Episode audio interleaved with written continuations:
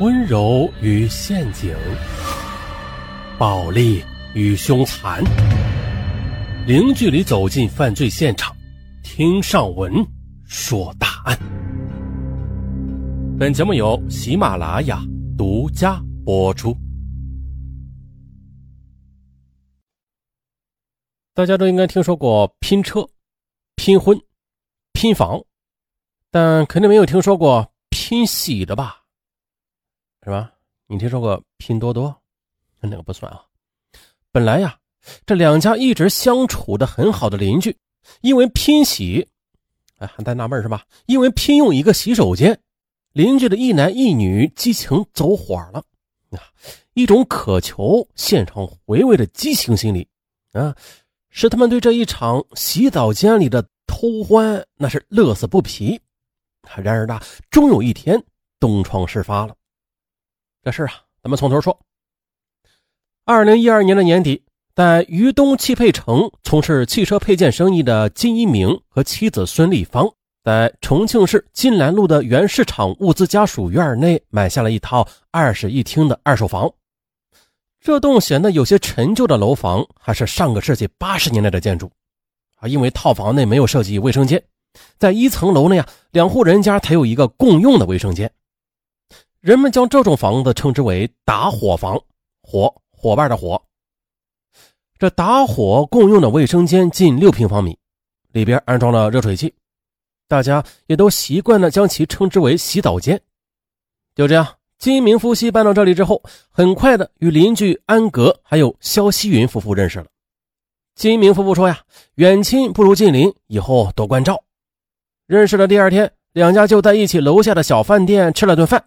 他们相互的了解之后，这才知道，安格在市里公交车做会计，肖希云呢，则在一家私立的幼儿园做教师。到了二零一三年的六月一日，山城重庆早已经是热浪袭人，即便是到了晚上，这里也是闷热难当。这天，因为妻子肖希云随着幼儿园的小朋友去了北戴河旅游去了，安格便和女儿一起在家里。晚上十点多，当女儿安茜熟睡之后。难耐闷热的他，便来到外边的大走廊上去放风。而就在这时呢，又恰好的赶上了邻居孙立芳也在那里纳凉，两人便搭讪了一阵。哎，不一会儿，孙立芳忽然想起一件事，他说：“嗯，对了，安大哥，嗯，今天我朋友送来了一箱饮料，我就寄放在楼下的小卖店里，你能帮我拿上来吗？是这样的啊，我家一鸣今天去重庆进货了，要三四天才能回来呢。”安哥当即答应了。随后呢很快的就帮他把饮料给扛了上来，又说了一会儿话。当孙俪知道这安格的妻子也要好几天才能回来时，便说：“哦，他也不在家，这么巧。那这样吧，大哥，嗯，如果你需要我什么帮忙的，你就尽管说。看你本来天就热，又给我扛饮料上五楼，出了这么多汗，那你赶快去冲个凉吧。”这一句话说的安格心里那是热乎乎的。当安格冲完澡回到卧室休息的时候，啊，妻子不在家的寂寞便油然而生了。一个人独自的躺在双人床上，顿时就觉得这心里边是空落落的。而这时，他忽然听到了洗澡间的水声，他知道这正是孙立芳在冲凉的声音。可是啊，忽然的就有了一种莫名的冲动，也就是在这种冲动的支配下，安格悄悄的打开了房门。洗澡间的水流声那是更加的真切了。洗澡间的门紧关着，哎，他清清楚楚的又看到了，在门的下边有一道一指多宽的缝隙，里边的灯光从这道缝隙里边散射出来。哎呀，这是更刺激了他内心的原始的冲动。因为当天是儿童节，女儿安茜放学后替着姨妈接表妹时，从幼儿园里边带回了几枝玫瑰花。哎，此刻的。他小心翼翼地走进了女儿的房间，取出了其中的一支玫瑰花，然后又轻手轻脚地来到洗手间的门边，蹲下身子，将这支玫瑰花慢慢地从门的下边的缝隙中，哎，这样塞了进去。哎，洗澡间里的水流声戛然而止，同时呢，安格的心也是砰砰砰的乱跳不止，赶紧跑回了自己的卧室。这一夜的紧张的心情让他一夜未眠。可是到了第二天早晨，他到洗澡间里小解的时候，竟然发现，哎呀，自己悄悄放在里边的那只玫瑰花已经插进了一个精致的玻璃花瓶中，放在了洗澡间的窗台中间。哎呀，一股热血顿时在全身涌起。安格想了好久，他终于理解了孙立芳的用意，把花放到自己的瓶中，那他就一定是接受了自己了。第二天深夜，几乎是在同一个时间，洗澡间里又传来孙立芳洗浴的声音，这声音再次激起了安格的一种欲望。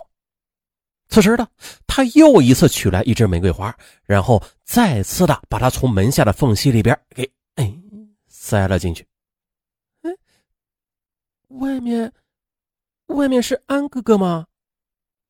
随着里边孙俪温柔的女中音，这洗澡间的门居然打开了。哎呀，我去！安哥，他竟然看到了孙立芳那光洁丰满的胴体，好嘛，再也抑制不住如火的冲动了，一下子把他给抱起来，并且随手关严了房门。在哗哗的水流声中，两个激情的男女放肆的淋浴着鸳鸯浴。嘿嘿嘿嘿，点点儿点儿点儿点儿。这欲望之门一旦打开，那就不可抑制了。第二天呢，这对野鸳鸯又一次的在洗澡间里激情走火。趁着女儿熟睡之际啊，安格还把孙俪抱到了自己的床上。好嘛，从此这对打火的邻居所共用的洗澡间里便有了不可告人的秘密。啊，到了第三天的时候，安格的妻子回来了。两家又恢复了往日的平静，可是，在安格的心中，洗澡间却让他魂牵梦绕。他呢，还特意的从市场上带回来几枝玫瑰花，插在了花瓶里，然后又放到洗澡间的窗台中央。妻子见后，有些不解的问：“哎，这里难道是放花的地方吗？”安格却打趣的说：“嗨呀，不懂了吧？”越是这样的地方，越要营造一种美好的情调。去，去你的！那好了，随你吧。啊，几天之后的，安哥发现孙立芳对他发出的暧昧信号没有一点反应，每次见到他，这神情还有些不自然。对他只是象征性的打了一下招呼，就赶紧躲开了。八月二十二日，安格在煎熬中终于是忍不住了，给孙立芳发短信说。今天中午我请你吃饭，请你一定要赏光哦。期间呢，安哥终于是忍不住问了：“哎，我说，这一段时间里我心里很难受，你知道为什么吗？”“嗯，怎么了呀？”“啊，就是因为你对我太冷漠了。”这时孙立芳却说了：“安大哥，其实我也仔细想过的，我们还是回到过去那种纯洁的邻居关系就好了。如果我们再有这种往来的话。”那我的丈夫和你的妻子早晚都会知道的，那样的话我们就惨了。啊不，你不能这么残忍，你太让我迷恋了，我控制不住的。我真的是非常非常喜欢你，啊，你是不是害怕我破坏你的家庭啊？呃，我绝对不会的。你不知道，那个洗澡间是我最梦想和你相会的地方。可孙立芳听后却说：“不行的。”那两次都是在特殊的情况下偶然的冲动，我们真的不能再那样下去了。你要知道，我们天天都能够见面，嗯，纸包不住火的。不是你别呀！安格有些急了，他忍不住拉住了孙立芳的手，说：“那这样，我答应你，今后不再和你有那种往来了。